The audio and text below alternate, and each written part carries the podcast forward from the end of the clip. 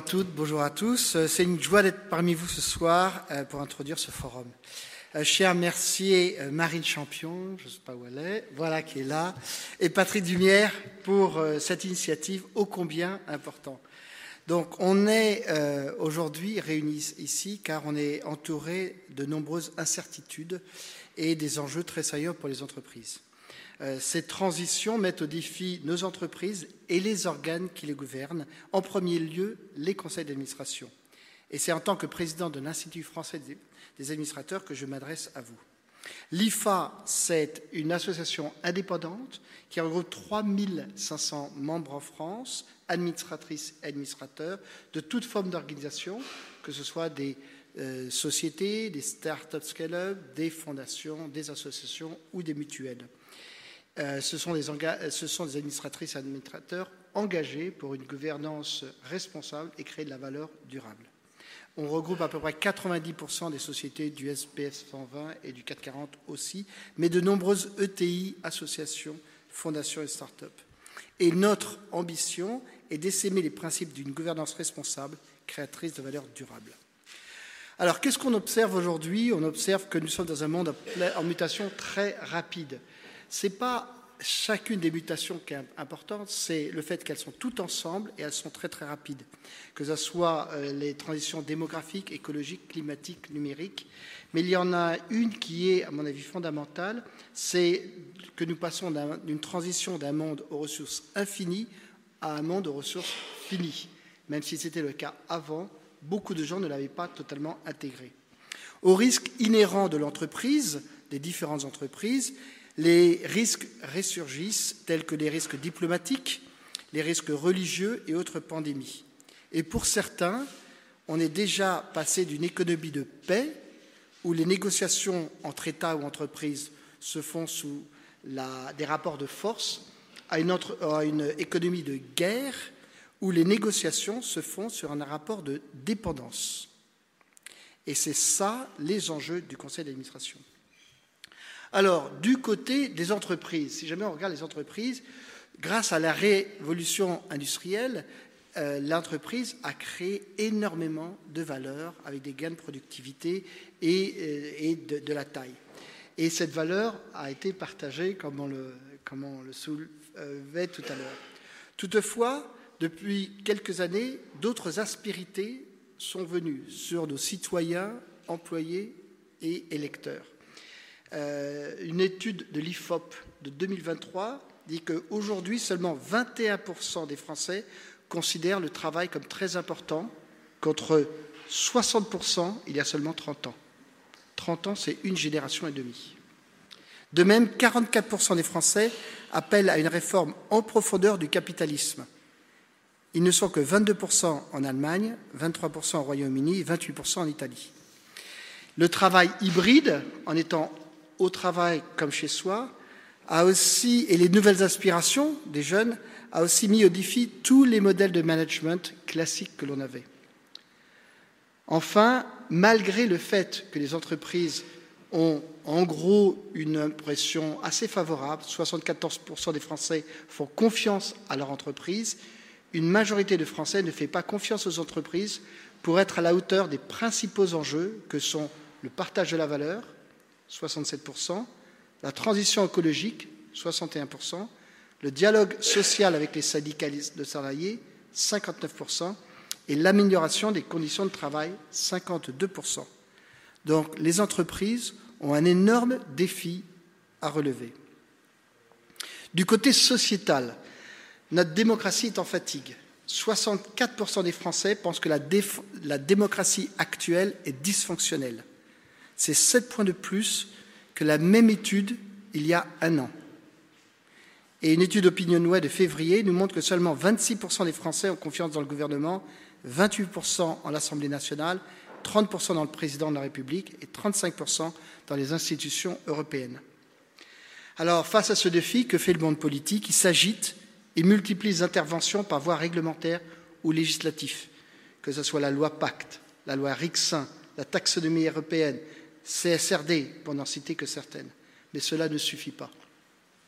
Enfin, un troisième élément sont les parties prenantes, qui, de leur côté, prennent de plus en plus de place dans l'écosystème et insufflent un nouvel équilibre entre acteurs, entre les consommateurs, les citoyens, les salariés actionnaires, les régulateurs, les interventionnistes et les, et les entreprises. Et certaines ONG veulent même embrasser un rôle social. Donc, dans ce contexte, les entreprises ont-elles la solution? Personnellement, j'en suis convaincu. 53% des Français estiment que l'État doit davantage faire confiance aux entreprises et leur donne plus de liberté. Voilà. Euh, donc, il nous appartient, en tant qu'administratrice et administrateur d'entreprise, de relever ce défi. Et pourquoi ça appartient aux administratrices et administrateurs? Parce que les décisions stratégiques dont on parle sont prises au niveau du conseil d'administration. C'est là que se prennent ces décisions. Il y a quatre fonctions majeures d'un conseil d'administration. Premièrement, c'est de nommer un DG qui peut gérer l'entreprise et déterminer les éléments de sa rémunération. Deuxièmement, c'est valider une stratégie et un budget. Troisièmement, c'est contrôler les risques. Et enfin, c'est s'assurer d'une bonne information financière. Donc on voit bien en quoi les décisions du Conseil répondent à une large sphère de ces enjeux dont on vient de parler avant. Et qu'il s'agisse de décisions de nommer un dirigeant qui puisse répondre aux défis et gérer l'entreprise pour créer de la valeur dans ce monde en pleine, mutation, ou des décisions d'investissement dans tel ou tel pays, ou telle ou telle technologie, ou de redistribuer la valeur. Et ici, j'ouvre le débat par rapport au dialogue qu'il y a eu euh, avant l'été, où le dialogue de la création de valeur n'était qu'entre les actionnaires et les salariés. Il y a beaucoup d'autres moyens de distribuer la création de valeur. Alors, pour vous donner quelques exemples concrets sur ce sujet, je voudrais citer ici le rapport euh, que l'IFA a fait sur la RSE et la durabilité des entreprises. Ce rapport était présidé par Madame Hydrac et le rapporteur était Patrick Dumière, qui disait déjà en 2017 le conseil d'administration est appelé à se saisir de la maîtrise des enjeux de responsabilité au sens large, de son impact sur la valeur globale financière et extra-financière de l'entreprise, et à prendre acte des avis des parties prenantes pour apprécier la durabilité réelle du projet et en rendre compte dans son information publique. Ceci n'est pas nouveau, ça a six ans. Mais cette phrase n'a jamais été aussi juste qu'aujourd'hui. Donc depuis, à l'IFA, on a continué à réfléchir et à publier de nombreux rapports, comme sur le climat et la gouvernance, comme sur les parties prenantes, comme sur l'information euh, extra-financière, mais aussi sur l'économie circulaire, le capital humain au cœur des enjeux du Conseil. Chaque année, nous publions un baromètre sur la responsabilité sociale des entreprises et le climat et à la politique de rémunération aussi. Donc la gouvernance suit ces exigences de la société et des parties prenantes, avec des évolutions notables sur de nombreux points que je vais traiter. Premièrement, la transparence. Les parties prenantes exigent des entreprises qu'elles communiquent davantage sur la performance extra-financière et leur action dans la lutte contre le dérèglement climatique. Des entreprises sont pointées du doigt sur le greenwashing et de nombreux observateurs scrutent attentivement les performances. Là-dessus, nous publions depuis sept ans un baromètre avec Ethic Boards qui observe la composition des conseils et suit attentivement l'information communiquée en la matière de performance extra-financière. Et je peux vous assurer que le conseil d'administration, en tant que garant de l'information financière et extra-financière communiquée aux actionnaires le fait en grande transparence. Et là, il y a deux écoles. La première, c'est de critiquer les quelques-unes qui ne le font pas. Je suis beaucoup plus pour applaudir celles qui le font courageusement. Deuxièmement, l'exemplarité. Elle se décline par la mise en application de nombreuses et complexes règles qui s'invitent dans l'agenda des conseils d'administration. Certaines ont permis à la France d'avoir une exemplarité. Par exemple, la mixité dans les conseils d'administration. La France, qui était en retard en 2019, a fait passer la loi Copé-Zimmermann et aujourd'hui, la France est le premier pays en termes de mixité euh, parmi ses pairs, avec 46% de femmes dans les conseils d'administration. Euh, d'autres, comme la CSRD ou la, euh, mais la multiplication des dispositifs Say On me pose des questions. Le Say On, c'est finalement ne plus avoir une délégation des actionnaires au conseil d'administration pour prendre une décision, c'est finalement avoir une anarchie où, quelle que soit la décision qui doit être prise, tout le monde vote. Je ne pense pas que ce soit bien pour une entreprise, de même qu'on élit un gouvernement et des députés pour qu'ils prennent une décision, et on espère qu'ils prennent cette bonne décision. L'Assemblée générale peut se réunir chaque année et après conforter ou pas ses votes. Je vois qu'on n'est pas en alignement, mais c'est bien, il y aura un débat là-dessus. Voilà. Pardon? Et, et, deuxièmement aussi, toutes ces décisions, certaines décisions qui sont pensées pour des grands groupes, hein, on parle toujours du 440, ne peuvent pas s'appliquer à une PME et une ETI. Et je vous rappelle que le tissu économique du pays, ce sont des ETI et des PME. Certaines lois, comme la loi Pacte, ont donné lieu à la création de statuts spécifiques, à l'image de la société à mission. Je m'en réjouis. Ce sont d'excellents leviers en matière de RSE, mais ceux-là ne sont pas adoptés par toutes les entreprises. Chaque entreprise va adopter un statut qui lui est propre et c'est bien. Toutes les entreprises ne sont pas là pour être des sociétés à mission et c'est bien. Il appartient donc au conseil d'administration, avec ses actionnaires, de décider si jamais il va passer ou pas en société à mission ou rester dans une société comme elle est aujourd'hui. Les entreprises subissent également une pression accrue sur, sur les dirigeants et les conseils épinglés et qui sont pointés du doigt.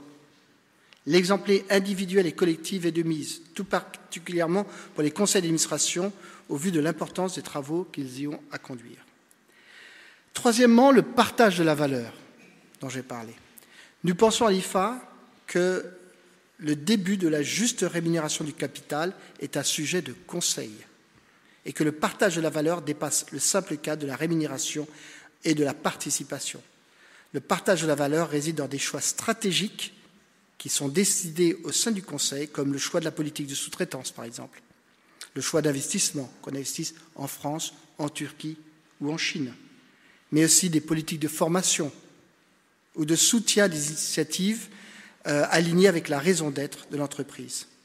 L'IFA, d'ailleurs, a publié une note sur les sept éléments du partage de la création de valeur. Enfin, l'activisme. L'activisme actionnarial qui se développe et s'invite aux assemblées générales. Nous avons là-dessus, euh, l'IFA a aussi travaillé là-dessus. C'est un phénomène plus global et aussi sociétal. Chacun pense que parce qu'il a une voix, il peut faire passer son opinion propre sur l'ensemble des entreprises au-dessus des millions ou des milliards d'autres voix qu'il y a. Donc là-dessus, j'appelle aussi un peu de sens. Oui, lors de l'Assemblée générale, oui, tout euh, porteur d'action a le droit d'exprimer son opinion, et c'est bien. Mais il y a des votes qui sont là et qui requièrent euh, des majorités. En 2023, Saliens recense plus de 120 résolutions actionnariales dans le monde, dont 33% concernaient le climat. Aucune d'entre elles n'a été adoptée. Donc peut-être que le processus n'est pas tout à fait abouti. En revanche, ce qu'on peut voir, c'est que ces euh, résolutions actionnariales ont obtenu en moyenne 24% des votes contre seulement 4% l'an dernier. Donc c'est là où on voit quand même un changement dans la manière dont les assemblées générales voient les propositions qui sont mises par certains actionnaires. Donc comme on le voit, la réponse qui puisse apporter une solution à ces enjeux très complexes, c'est la bonne gouvernance d'entreprise. Nous nous y engageons. Et c'est pour ça que l'IFA demande de regarder de près quelques éléments. Premièrement, la composition des conseils et l'enjeu de la diversité. Ce n'est pas seulement la mixité, c'est aussi la compétence et l'expérience. Et c'est ces trois éléments qui apportent une vraie richesse dans l'appréhension des risques, qui est une composante indissociable de la qualité de la décision rendue. C'est ça aussi qui apporte une bonne collégialité qui s'exerce au fond d'un conseil. La collégialité est une réponse souvent beaucoup plus riche car féconde de plusieurs experts. Deuxièmement, une formation des enjeux qu'il y a pour les administratrices et administrateurs. De même qu'on ne naît pas boulanger ou plombier, on ne naît pas administratrice administrateur. On ne naît pas en ayant toutes les connaissances sur le changement climatique. Il faut aller se former pour pouvoir aider des entreprises ou des conseils à prendre des bonnes décisions. Là-dessus, nous certifions chaque année à peu près un millier d'administratrices et administrateurs dans tout type d'entreprise. Et les besoins ne vont qu'en croissant. Au sein de l'IFA, notre, formation, notre besoin, les offres de formation ont augmenté de 50% à 4 ans, et parce qu'il y a une demande accrue de formateurs. Euh, de formation, et d'ailleurs de formateurs aussi. Euh, enfin, les quatre missions clés du conseil d'administration, qui déterminent les grandes orientations de l'entreprise, sont une réponse à, ce, à ces enjeux. Je vous le rappelle. Hein. Le rôle prépondérant, la nomination d'un DG qui peut travailler et porter ces sujets. Le conseil d'administration va le prendre. Assurons-nous que nous avons une personne compétente pour affronter tous les enjeux dont on parle. Deuxièmement, voter une stratégie. Et c'est là où le Conseil se projette généralement dans le long terme, 3 à 10 ans, dépendant de l'industrie, et le Conseil d'administration doit valider cette stratégie. Et par rapport à cette stratégie, avoir un budget qui prenne en compte tous ces éléments. Et enfin, veiller à la qualité de la formation, et nous nous réjouissons que l'Europe arrive enfin avec des règles qui vont cadrer euh, cette information extra-financière, sinon chacun y allait de sa sauce. En revanche, ce sur quoi nous sommes très vigilants, c'est faisons quelque chose de simple. Pensons à nos dirigeants d'ETI et PME qui ne pourront pas répondre à des, des, des questionnaire très complexe. On en parlait tout à l'heure, mais je vous laisserai votre point de vue. Enfin, dernièrement, au sein de l'IFA, nous avons une conviction, une conviction forte qu'il faut défendre les valeurs européennes. Nous pensons au modèle européen de gouvernance. Ceci est une voie possible, car l'Europe est le seul continent qui prend en compte les parties prenantes depuis très très très longtemps même si elle n'a été nommée dans la loi Pacte qu'il y a quelques années, les discussions qu'il y avait avec les CE avant, c'était la prise en compte des parties prenantes déjà. Ou la gouvernance en Allemagne, dans laquelle la moitié du conseil de surveillance est fait d'employés, c'est la prise en compte des parties prenantes. Aussi, il est important que ce débat soit porté non seulement au niveau français, comme on peut le voir, la France est en avance, mais que ce combat soit pris au niveau européen pour prendre les bonnes décisions. Je vous remercie.